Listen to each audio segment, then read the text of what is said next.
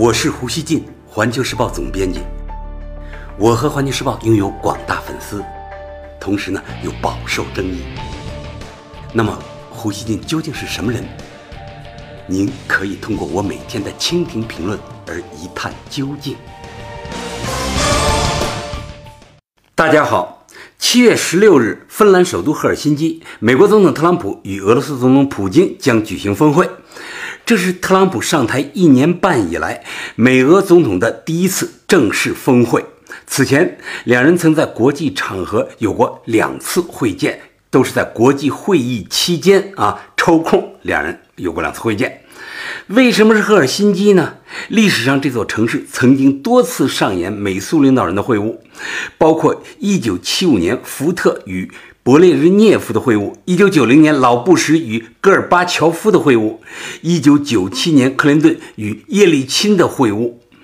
国立莫斯科大学的一位教授二十八日对俄罗斯媒体说：“赫尔辛基靠近莫斯科和圣彼得堡，而芬兰在俄罗斯和西方之间的所有争议问题上均保持中立。”老胡认为啊。普特会发出俄美关系已在现阶段触底，双方将尝试走向缓和的信号。普京想推动这一缓和，一直很明确。特朗普呢，也不太掩饰同样的意愿。现在，美俄缓和真的要起步了。另一方面，普京和特朗普还无法做到互访，两国呢都不方便。这俩人呢，只好啊去第三方、第三国找个地方花前月下啊。很多人呢都在第一时间联想到不久前在新加坡举行的特金会，尽管美俄关系与美朝关系完全不是一个性质。但不得不去第三国会晤，还是反映了美俄改善关系所面临的困难程度。困难呢，主要来自美国国内对特朗普与普京关系的深深疑虑啊。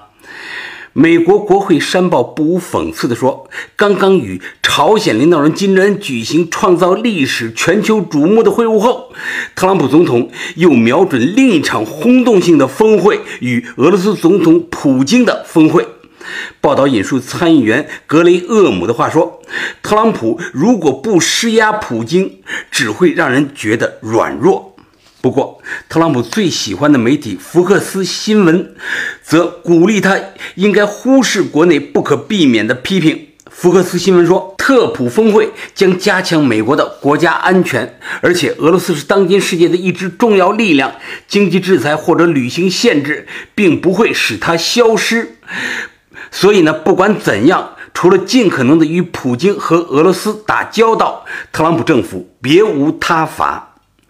俄罗斯议员普什科夫表示，普特会即将举行本身就说明，美国再怎么歇斯底里，也无法孤立或忽视俄罗斯。另一名议员，呃，科萨切夫认为，举行普特会的时机已经成熟，这是两国乃至全世界都需要的。俄观点报二十八日说，与普京会面对特朗普更为重要，这将标志着总统宝座上的特朗普从受困转向解放。欧洲国家对普特会呢不约而同地表达了担忧。德国《世界报》的报道忧心忡忡地说，特朗普和普京之间的交易将成为欧洲的噩梦。英国《泰晤士报》说，伦敦担忧。普特会达成和平协议，英国内阁大臣担心特朗普他被说服降格美国对欧洲的军事承诺，取消或者改变北约的军演计划。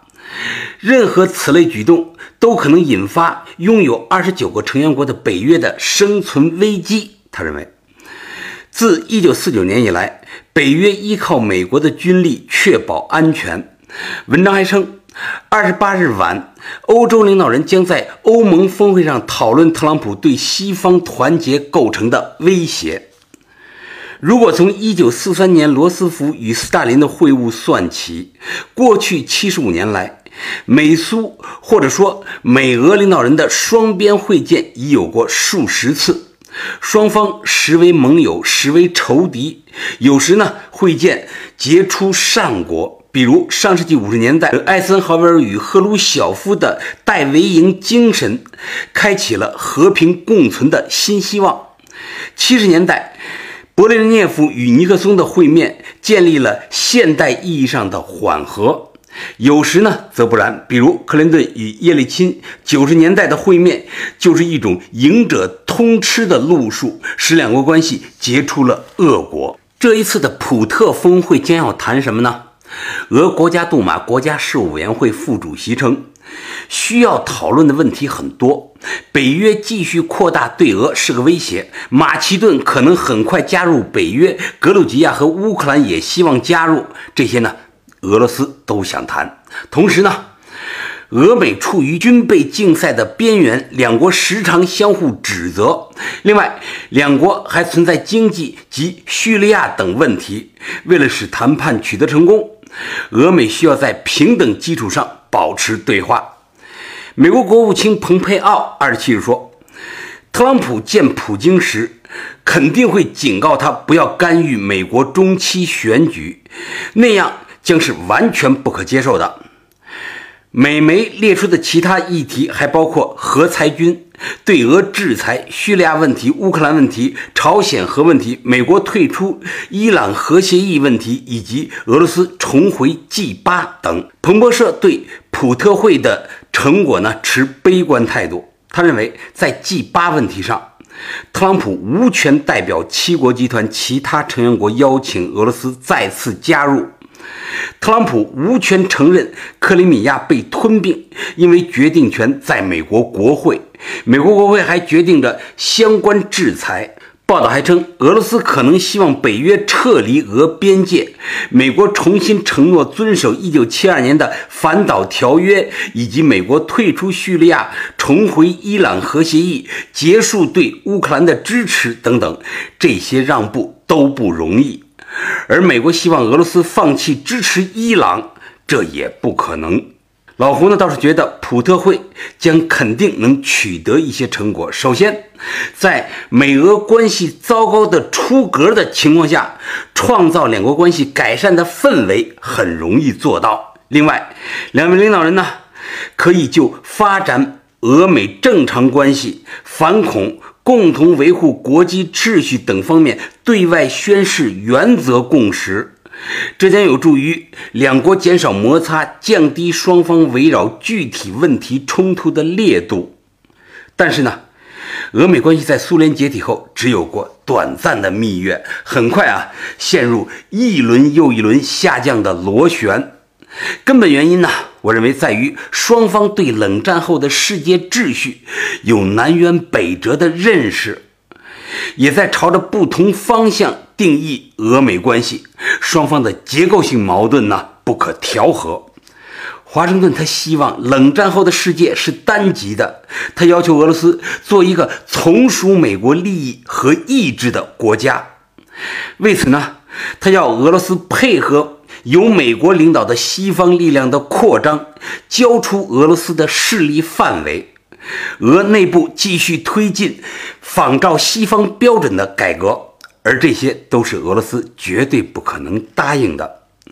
从叙利亚冲突到乌克兰危机，大家看啊，美俄冲突的性质其实呢都是一样的。华盛顿要莫斯科地缘上后退，战略上服从。而莫斯科则要捍卫俄罗斯呃作为大国的战略空间和影响力，拒绝国家地位的降格。老胡认为啊，俄美要实质性改善关系，退一步海阔天空的，它必须是美国，而无法是俄罗斯。